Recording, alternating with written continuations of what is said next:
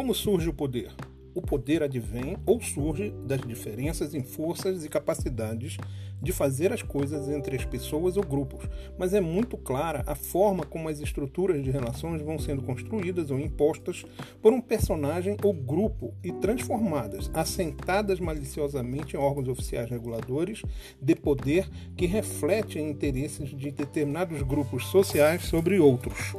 Ter poder ou dominar é submeter pessoas, grupos ou instituições para a satisfação ou realização do detentor do poder.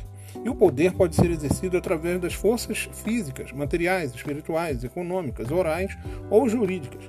Talvez muitas outras formas de exercê-lo, que você saiba também. Reflitamos mais sobre isso para que não nos deixemos envolver pelo poder. As relações humanas não combinam com tais ações. Não combina com o poder. Agora, enquanto eu puder, eu vou dar uma volta lá na balaia para tomar um cafezinho. E se você puder, dá uma volta. Passa lá com a gente, tá? Ok.